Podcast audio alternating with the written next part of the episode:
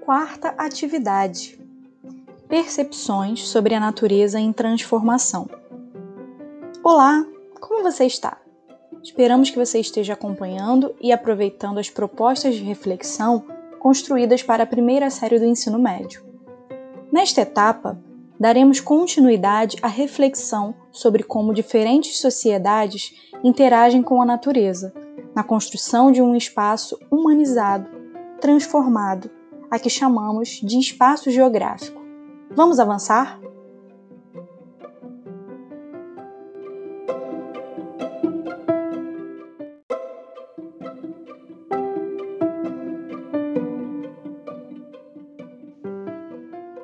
Momento 1 Do meio natural ao meio técnico.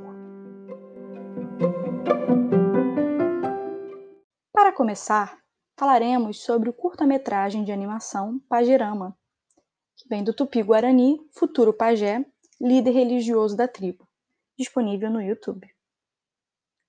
O curta-metragem de animação ficcional de 2008, com roteiro de Leonardo Cadaval, é uma obra que estimula a reflexão sobre as visões e interações entre sociedade e natureza do ponto de vista indígena e não indígena. O vídeo começa com um jovem indígena de uma tribo brasileira, apesar de não indicada qual.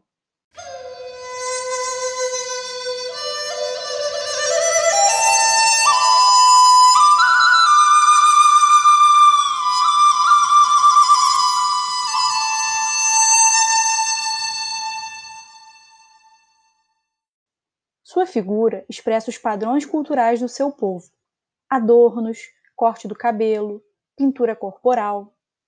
Ele se desloca em meio a uma densa floresta tropical, munido de arco e flecha, atento aos sons da mata e ao ambiente, em busca de sua caça. Ele identifica uma paca, um roedor de 12 a 15 quilos, aproximadamente, típico da América do Sul, mas não consegue atingi-la. Entretanto, ele ouve um som diferente e avança entre a vegetação para identificar o que era. Ele descobre que sua flecha bateu contra uma estrutura estranha. Ele se aproxima, toca a estrutura e bate nela, ouvindo novamente o som que lhe chamara a atenção. A estrutura é metálica, na forma de um paralelepípedo que se ergue do solo como uma coluna de 5 a 6 metros de altura. Ele examina o objeto, não compreende o que significa e continua a caminhar. A câmera se volta para o objeto e no alto, para surpresa do espectador, se pode ler Metrô Sumaré, com o símbolo do metrô, ou metropolitano, da cidade de São Paulo. O que isso significa? O filme retorna ao nosso personagem, que reinicia sua busca por caça. Será que desistiu da paca? Ele anda pela mata e de repente encontra uma faixa retangular branca pintada no chão. A câmera se afasta, agora para o alto, e podemos ver o índio observando vários desses desenhos, formando uma linha segmentada, exatamente como vemos em uma avenida ou estrada, indicando a separação entre as faixas de rolagem. Ele passa a caminhar, seguindo a faixa, curioso com o que vê, trazendo o arco preparado para ser usado. Surpreendentemente, ele vê um ônibus vindo em sua direção, ele cai de costas e o veículo literalmente passa por cima. O índio não se fere e se levanta surpreso com o que acontecera. Caminha mais um pouco e chega à beira de um penhasco, observando as serras, vales e a densa floresta que tudo recobre. Mais um susto. Houve um estranho e forte ruído e corre alguns metros de volta à mata de onde viera. Olha para cima e vê, além da copa das grandes árvores, o vulto de um grande helicóptero. Rapidamente, sobe com destreza pelo tronco de uma árvore. No alto, acima da mata, ele começa a olhar ao seu redor. Há muitos sons estranhos, sem vínculo com a floresta. Às suas costas, vê-se uma serra e, surpreendentemente, no alto, várias antenas de comunicação de grande porte. Ele, em sua busca de entender o que acontece, se volta e vê as antenas ao longe. Fecha os olhos, os coça, como quem não acredita no que vê, e ao reabri-los, não vê mais as torres, apenas o contorno da serra. Ele desce da árvore, a mata parece novamente normal em suas formas e sons, mas ele demonstra estar confuso com o que viu, ouviu e sentiu. Segue até o rio, de águas límpidas, e bebe um pouco de água. Um novo susto. Tudo fica escuro. Ele se levanta, vê uma luz como se a saída de um túnel e corre em sua direção. Está cada vez mais assustado. Enquanto corre, vê algo luminoso vindo em sua direção. Consegue parar a centímetros de uma composição do metrô, que passa velozmente à sua frente, no meio da escuridão que agora o cerca. Após a passagem do veículo, com os pés, tateia o lugar onde os vagões passaram, sem nada identificar de diferente. Neste momento, revê a saída do túnel e, ao tentar retornar o caminho, cai e escorrega como se estivesse em um gigantesco encanamento, caindo por fim em uma massa de água. Ele nada e se põe à superfície, mas tudo continua na escuridão. Percebe que há uma linha de luzes, como luminárias, no alto e se põe a nadar, seguindo o caminho por elas traçado. Acaba encontrando uma escada metálica junto a uma parede. A agarra e sobe por ela, vendo entrar pequenos fachos de luz no alto. Há uma tampa metálica redonda de bueiro de rua. Ele a empurra e se vê novamente na mata. Agora, com muito cuidado, pé ante pé, começa a caminhar. Dá alguns passos e a mata desaparece. Agora há alguns postes de concreto com cartazes afixados. A atmosfera se torna esfumaçada, num aspecto asfixiante. Há fios entre alguns postes e o solo parece estar concretado. A câmera se afasta e o que se vê é um emaranhado de postes e fios. Os fios agora se projetam junto ao corpo do nosso amigo e acabam por agarrar seus braços e pernas. A poeira e a fumaça se dissipam e o que parecia uma árvore se mostra, na verdade, uma estranha estrutura formada por sinais e placas de trânsito, produzindo sons e luzes estressantes. Nosso amigo, assustado, corre para longe no meio da poeira, sem perceber que retorna à floresta. Corre poucos metros na mata e é obrigado a parar. Encontra uma barreira. É um imenso desenho de uma jovem, branca, de olhos azuis, bebendo um copo de refrigerante, cena típica de restaurantes fast food.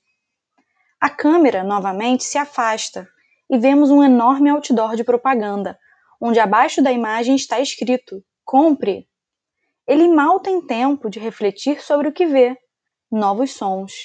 Ele se volta e a terra começa a tremer. As árvores que estão atrás dele são jogadas para os lados e uma estrada de asfalto e concreto surge, avançando contra o índio como se fosse um monstro. Passa por baixo de seus pés e o ergue. A rodovia, como uma serpente, se espalha, cria pontes, recobre o solo e, em instantes, surgem edifícios ao seu redor, como se brotassem da terra. Nosso amigo tudo acompanha, porque está sobre a ponta dessa serpente de concreto e asfalto, como se estivesse surfando em seus movimentos. O som demonstra a tensão do momento. Ele tenta sair dessa estranha posição e se vê cercado por motocicletas de entrega. Então é jogado para fora e rola em direção à mata. Ele está assustado, mas parece que tudo voltou ao normal. A imagem agora é da aldeia e suas ocas, construídas com galhos e palha da vegetação nativa. O solo está exposto e a aldeia é cercada por uma cerca, usando a madeira das árvores locais. Nova cena. Vemos um indígena mais velho, dentro de uma oca, sentado, tocando uma flauta típica. Junto a ele, alguns objetos de barro e madeira, utensílios do dia a dia. Ele vê chegar nosso amigo carregando o corpo da paca. O mais velho para de tocar e nosso amigo se senta junto a ele. Os dois olham para frente, parecem não entender algo. A câmera se afasta e podemos ver dentro da oca, logo à frente dos dois índios, o totem que marca a entrada das estações do metrô em São Paulo. Nosso filme misterioso acaba aí, permitindo que reflitamos sobre as mudanças impostas ao espaço por duas culturas diferentes e a intensidade dessas transformações com o desenvolvimento de novas técnicas para atender a novos interesses. Pare para pensar. Se puder, chame alguém para assistir o vídeo ou ler a síntese e discutir com você as possibilidades que este apresenta.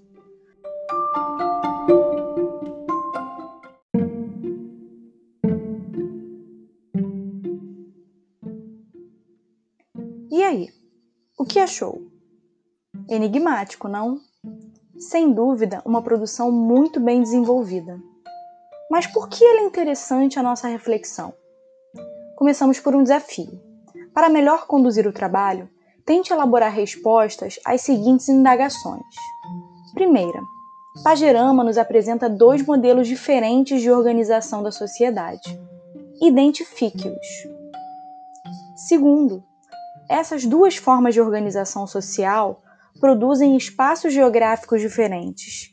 Caracterize como cada uma dessas organizações sociais interage com a natureza.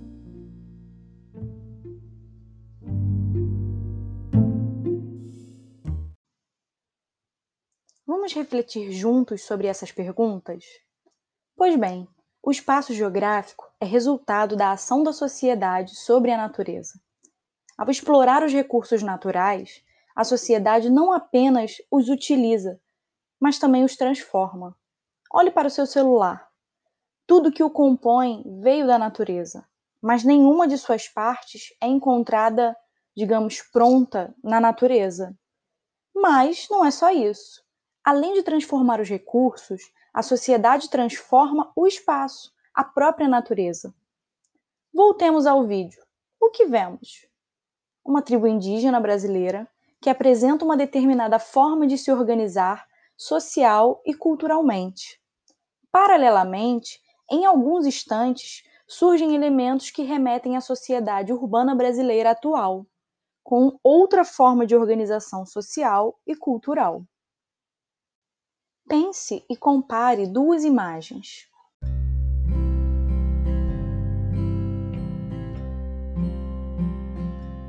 A primeira de uma tribo indígena que vive na Amazônia, com suas ocas construídas, imersas na própria natureza.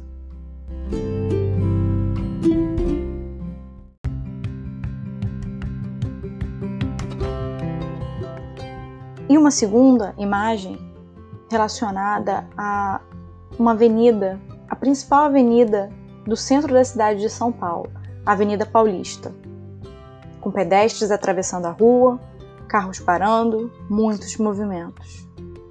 A natureza foi transformada? Em qual desses dois espaços representados essa transformação foi mais intensa?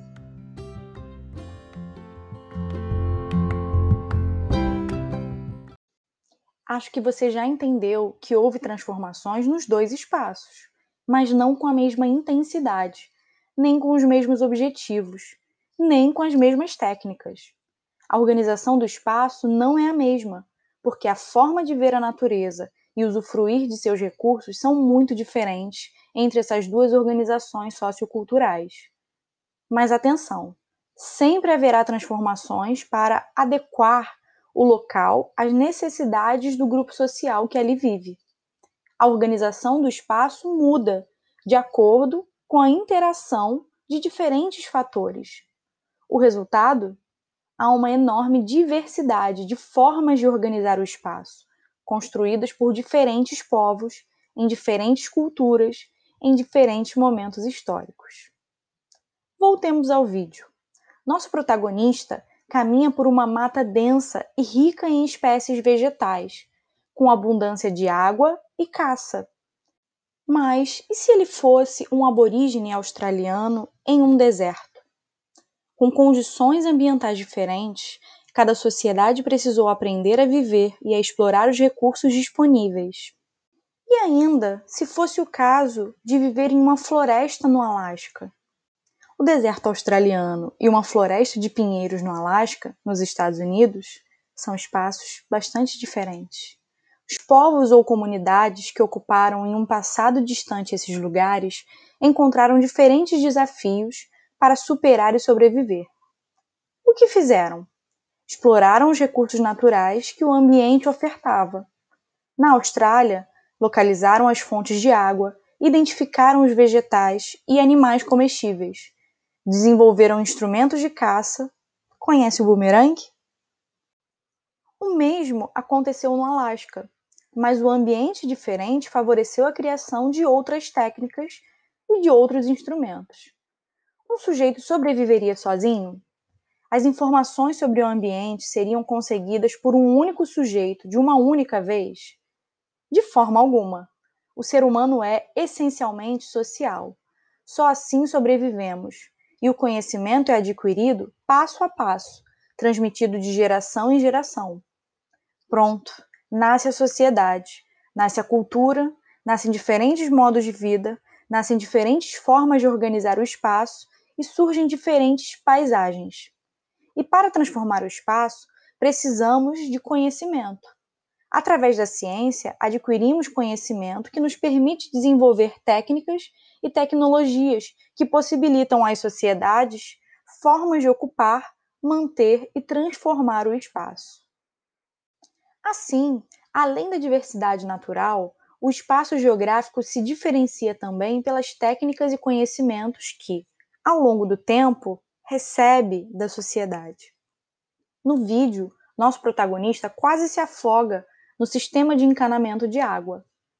Veja, em gigantescas áreas urbanas, como o Rio de Janeiro, a água que a população consome não está no riacho mais próximo. A água que abastece a cidade vem de muito longe. Para tanto, o conhecimento de como coletar, tratá-la de impurezas e transportá-la até as moradias precisou se tornar real no espaço. Foram construídas barragens, estações de tratamento, canais artificiais, redes de encanamento subterrâneas. Como podemos perceber, na estação de tratamento de água Guandu, localizada no Rio de Janeiro. Nada disso é natural, mas se tornou essencial para o nosso modo de vida transformamos o espaço com diferentes tipos de acréscimos, como, por exemplo, pode-se observar na imagem de linhas de transmissão de energia, entre muitas outras intervenções humanas. Voltando ao Pagirama, vemos que a aldeia é relativamente pequena. Sua área não implicou em grande desmatamento. Não há expressivas transformações criadas pela organização sociocultural da tribo, nosso amigo indígena e sua tribo vivem da extração de recursos da mata e da caça. Inicialmente, o meio natural é predominante. Com o tempo, com o surgimento de novas técnicas, a sociedade tende a se tornar mais complexa. Por exemplo, o desenvolvimento da agricultura e a domesticação de animais produzem mais alimentos e permitem o aumento da população. Apesar desses avanços, estas técnicas são fortemente associadas e dependentes da própria natureza. Chuva, fertilidade do solo, as espécies vegetais que são naturais de um dado ambiente. Ao longo da história, no entanto, o meio natural é substituído por um meio cada vez mais artificial, isto é, instrumentalizado pela sociedade, com o uso de máquinas, como podemos imaginar, com as linhas de transmissão de energia, Surge assim o meio técnico, com um misto de objetos culturais e técnicos. Na animação Pajirama, o local atravessado pelo nosso protagonista indígena, na verdade, é a própria cidade de São Paulo. Imagine que é o mesmo lugar em momentos históricos diferentes. É como se aquele índio, no passado, estivesse vendo imagens isoladas de um futuro distante, que modificaria drasticamente o seu espaço de vida. Sabemos que a vasta e rica Mata Atlântica desapareceu. os recursos naturais foram explorados de forma predatória a partir da colonização portuguesa. Como se pensava então? Que madeira servia às construções e que, ao ser queimada, gerava calor. Que o solo, livre da mata, podia ser explorado para a prática agrícola e pecuarista. Que havia muita chuva e grandes rios, logo, água não faltaria. Temos uma forma de olhar para a própria natureza, baseada em certos valores, a exploração imediata e conhecimentos. Hoje o problema se repete. Pantanal, Amazônia, Cerrado. Enfim, por todo o território e sua diversidade ambiental, predomina um olhar limitado sobre a exploração dos recursos naturais. E o que o conhecimento científico nos diz hoje? Que a biodiversidade cria inúmeros recursos novos através da biotecnologia. Que as chuvas que sustentam as cidades e lavouras do centro-sul do Brasil e dos países ao sul dependem da floresta amazônica, que, com tecnologias, pode-se aumentar a produção de alimentos em áreas já desmatadas, preservando recursos para o futuro. Que o replantio da vegetação nativa em certas áreas melhora as condições de produção agrícola, preservando e conservando solos, rios, polinizadores, contendo pragas. É possível e necessário associar a exploração dos recursos aos novos conhecimentos. Isto gerará maior produção, novos produtos, preservação ambiental, trabalho, renda, qualidade de vida.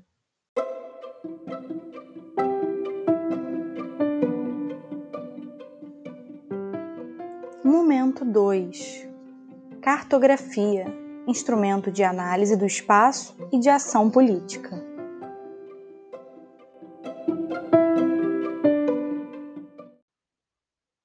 Você já conhece mapas. Afinal, eles estão presentes desde sempre na nossa vida, inclusive na escola. Apesar de associarmos os mapas à disciplina geografia, eles são utilizados em diversos campos do saber. Todos os povos desenvolveram a sua própria cartografia. Primeiro, apenas o conhecimento da localização de certos recursos, onde a caça era mais propícia, onde a pesca era mais abundante, onde achar certas ervas medicinais.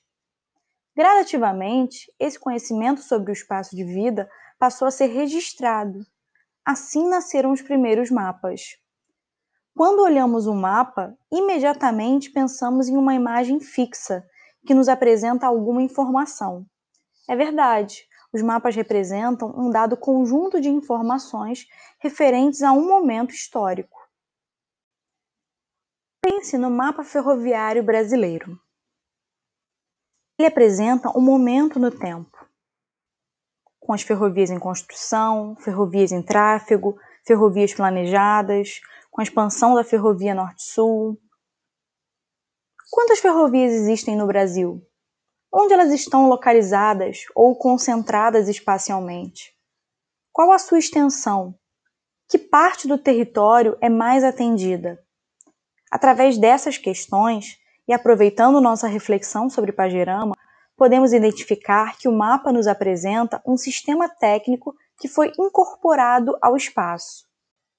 Uma sucessão de mapas pode nos apresentar a evolução de um fenômeno, como mostrado nos mapas sobre o avanço do desmatamento na região amazônica. Seja um momento no tempo ou a evolução de um fenômeno no tempo, os mapas e a cartografia são importantes instrumentos de observação e registro da representação da realidade do espaço geográfico.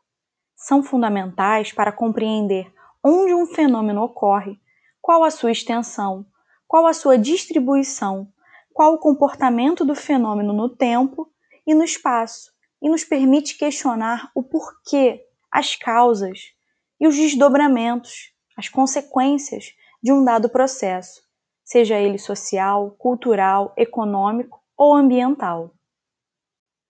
Se você compreende a dimensão de um problema e quem está sendo afetado, você pode se posicionar criticamente sobre o mesmo.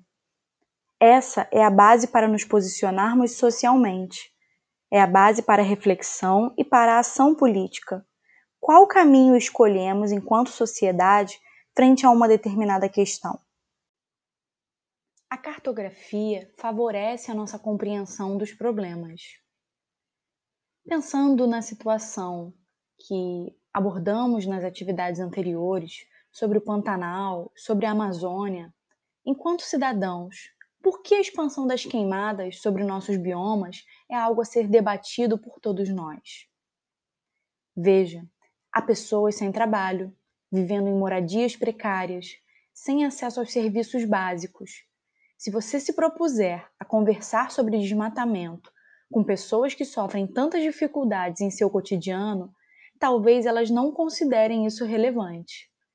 Mas precisamos lembrar que a natureza preservada produz riqueza, pode empregar mais pessoas, além de possibilitar uma melhor qualidade do ar que respiramos e a proteção dos recursos hídricos dos quais dependemos. Ou seja, propicia melhor qualidade de vida e pode ser parte da saída para nossos problemas, enquanto sua destruição só agrava as dificuldades que já nos afetam.